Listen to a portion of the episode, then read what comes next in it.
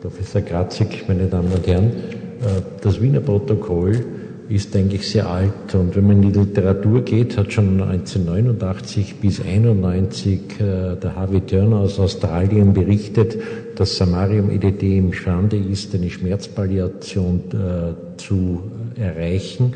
Und er hat darüber hinaus sowohl im Tierexperiment als auch im Menschen damals gezeigt, dass eine Rückbildung der Läsionen unter Samarium möglich ist eine Sache und eine Feststellung, die bis heute noch äh, viele nicht gerne sehen oder hören wollen. Im Laufe der Jahre haben wir mit einer Reihe von Mitarbeitern, unter anderem aus dem Ausland von Wolfgang Becker, dem Jukka Hiltunen, der mich da pharmakologisch immer beraten hat, und dem Palumbi aus äh, Perugia und äh, dem Konrad Weiß, der ja nachher dann über die Rückbildung sprechen wird, entwickelt. Das Ganze ist, wie Sie sehen, sehr alt. Gemeinsam mit dem Kollegen Flores haben wir äh, beim Übersiedeln ins AKH, in das neue AKH, den Antrag an die Ethikkommission gestellt. Das wurde bewilligt und wir haben damals Samarium selbst entwickelt und mit Seibersdorf äh, äh, hergestellt. Sie sehen, dass wir schon im April 93 damals die ganze Thematik vorgestellt haben. Die ersten Therapieergebnisse präsentiert haben. Nun, äh, ein paar anekdotische Fälle. Einer der ersten Fälle war ein Patient, der bei uns stationär mit der klassischen Dosierung von 1 Millicurie äh, pro Kilo behandelt wurde und beim Kollegen Adefi dann ambulant äh, szintigraphiert wurde, sehen Sie auf der linken Seite. Und er war ungefähr äh, neun Monate später wieder dort zur Szintigraphie und die Läsionen waren praktisch weg und der Patient war beschwerdefrei. Das sind Dinge, die uns dann die Aufmerksamkeit äh, geweckt haben. Äh, das sind Patienten auch gewesen, die nicht zu den vereinbarten Follow-ups gekommen sind, das muss man auch dazu sagen. Und dann hier ein äh, Patient, der sehr wesentlich für uns für die Entwicklung oder Fortentwicklung des Protokolls war. Ein äh, sehr alter Patient, der auch ursprünglich mit einem Millicurie äh, pro Kilo stationär behandelt wurde. Äh, das war der Rekordhalter, der hat 51 Wochen, war der nach einer einzigen Therapie beschwerdefrei und hat gemeint, dass er die entsprechenden vereinbarten Intervalle nicht einhalten müsse und er ist dann noch einmal gekommen zur zweiten Therapie. Wir haben ihn damals wieder noch stationär aufgenommen. Und das war einer der ersten Fälle, die wir sehr lange und sehr regelmäßig behandelt haben. Äh, der Mann hat die Therapie mit 89 Jahren begonnen. Er hat insgesamt neun Therapien äh, bekommen und ist vor der zehnten Therapie verstorben an einer Kardiomyopathie. Und Sie sehen, er hatte offensichtlich keine Weichteilläsionen und sein PSA ist im Laufe der Zeit äh, total verfallen und er war in dem gesamten Intervall äh, praktisch schmerzfrei. Also ein sehr gutes Ergebnis. Und wir haben dann später ursprünglich äh, mit der hohen Dosis und später ihn dann mit der niedrigen Dosis regelmäßig behandelt. Am Blutbild sieht man entsprechend immer wieder einen temporären Abfall, aber sowohl was die Erythrozyten betrifft, als auch was die Plättchen betrifft, ist bei diesen Patienten eigentlich erstaunlich wenig passiert. Nun, das Protokoll, das wir im Laufe der Zeit abgeleitet haben, ist äh, relativ einfach. Es basiert auf der wiederholten Therapie. 30 äh, Millikiri fünfmal im dreimonatigen Abstand äh, verabreicht ist 150. Das hat der Professor Havlik gezeigt.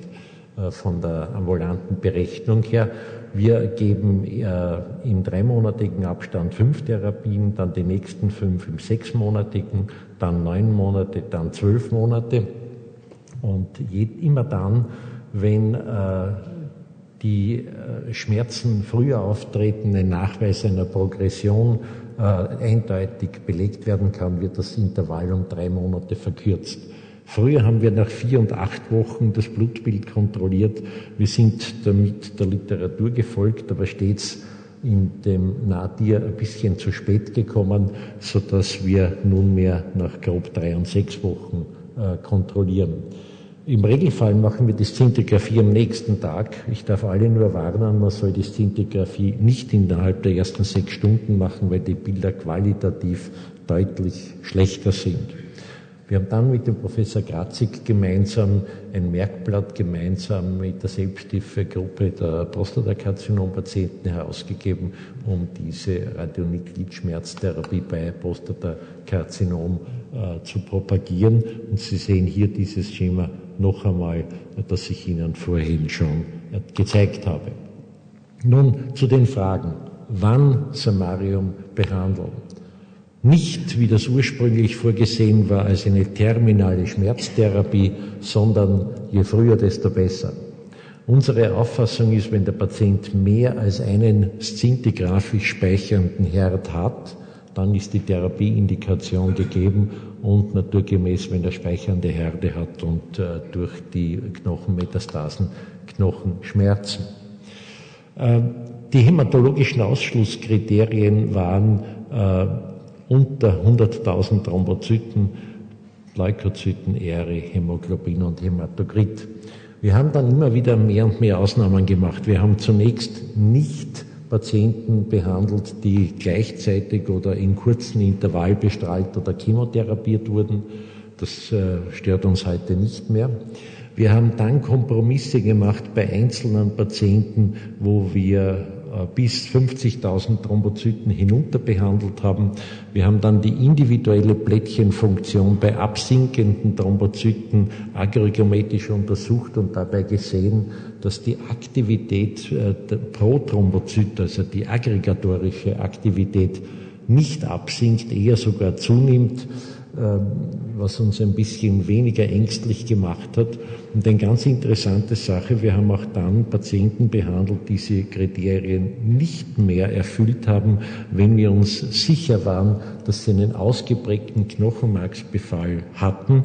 Wir haben diese Daten vor vielen Jahren im Rahmen der europäischen Nuklearmediziner vorgestellt und dabei gesehen, dass bei diesen Patienten eine ganz dramatische Verbesserung des Blutbildes äh, stattfindet, weil offensichtlich äh, die Metastasen im Knochenmark mit bestrahlt werden.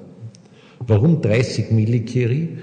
Äh, die Schmerzantwort, wenn man sie vergleicht mit verschiedenen Schmerzfragebögen zur klassischen Dosis, ist kaum unterschiedlich. Wenige Prozent, also der Unterschied ist wirklich nicht relevant. Die Nebenwirkungen hämatologisch äh, sind deutlich geringer, das Blutbild normalisiert rascher und die Beeinflussung der Tumormarker, sowohl was das PSA betrifft, wir haben vergleichbare Daten auch vom Mammakarzinom, wie zum Beispiel auch die Adhäsionsmoleküle, äh, zeigen vergleichbare Ergebnisse.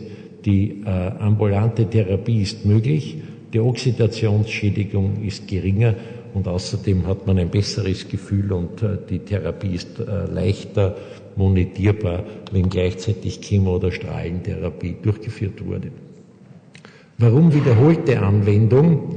Weil wir nicht nur Schmerzen in einem späten Stadium äh, behandeln wollten, sondern schauen, dass wir immer dann, wenn die Schmerzen wiederkommen, wir sozusagen mit dem nächsten Zyklus beginnen.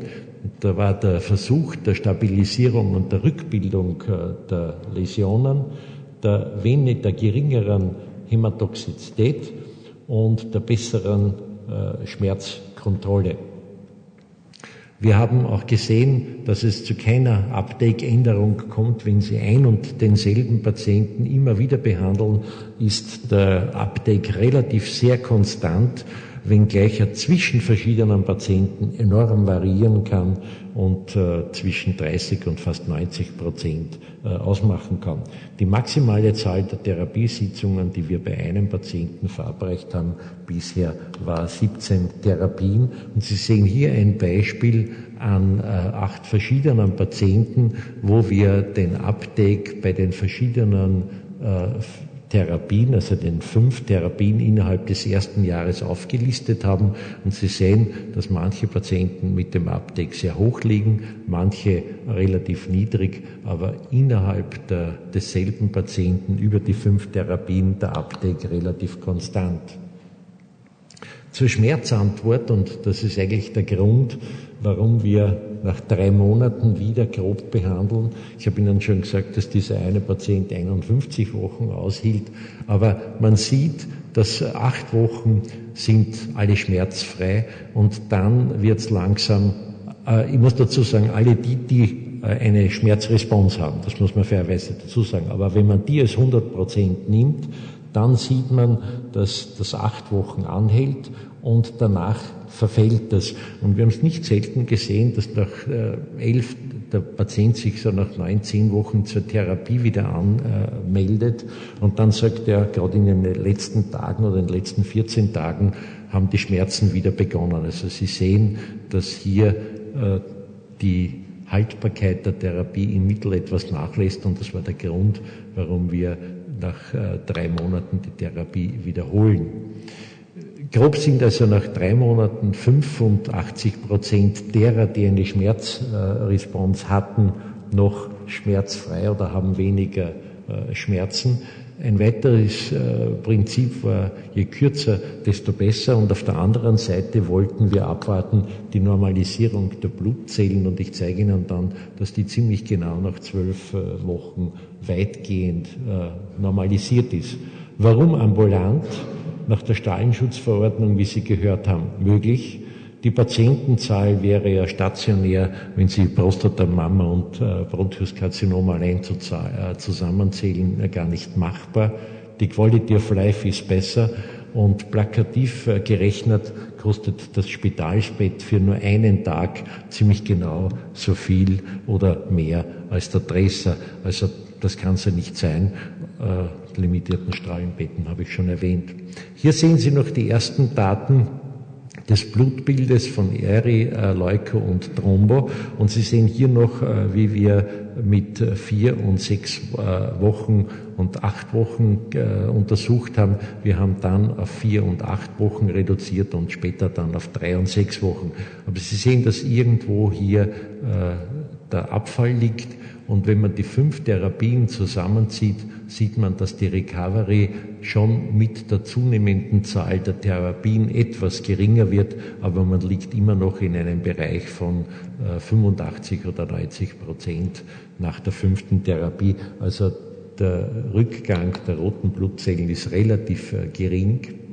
Äh, beim, bei den Blättchen haben wir bei den ersten Therapien relativ wenig gesehen wenngleich die Blättchen dann bei höheren Anzahl von Therapien, also ab der achten oder zehnten Therapie, eher dann das Limitierende im Blutbild sind. Sie sehen, bei den Blättchen ist eindeutig die Blutbildkontrolle nach vier Wochen zu spät. Hier kommt man äh, nach dem Nadir erst dran. Äh, der Nadir der Blättchen ist etwa nach drei Wochen zu erwarten. Und hier haben Sie die weißen Blutzellen. Sie sehen, dass hier relativ geringe Unterschiede auch bei den Blättchen zwischen der ersten und der fünften Therapie zu beobachten sind. Interessant, die PSA-Antwort. Äh, wir haben das ein bisschen genauer analysiert. Hier äh, Patienten, wo wir geschaut haben, steigt das PSA, äh, sinkt es oder bleibt es gleich? Gleich bleiben hat geheißen, wenn das PSA sich nicht mehr als plus minus 20 Prozent äh, verändert. Und äh, Sie sehen, dass in einem kürzeren Zeitraum äh, das PSA angestiegen ist, im späteren deutlich weniger, dass bei einer bestimmten Zahl, relativ geringen Zahl gleich geblieben ist und äh, nach äh, zwölf Wochen äh, bei einem Großteil der Patienten das PSA abgesunken ist. Es gibt offensichtlich, und wir haben dazu detailliertere Daten, offensichtlich einen temporären Anstieg des PSA zwischen der dritten und zehnten Woche, der sehr unterschiedlich und variabel ist und wonach es beim Großteil dieser Patienten nach einem temporären Anstieg zu einem Abfall kommt.